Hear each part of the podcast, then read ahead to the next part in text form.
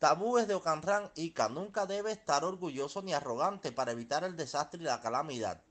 Nunca tome alcohol para evitar la ira de Batalá. Nunca debe usar vestidos negros o rojos para evitar la ira de Batalá. Nunca debe comer perro para evitar la ira de Batalá. Nunca debe separarse o divorciarse de su marido para evitar la confusión emocional y la crisis.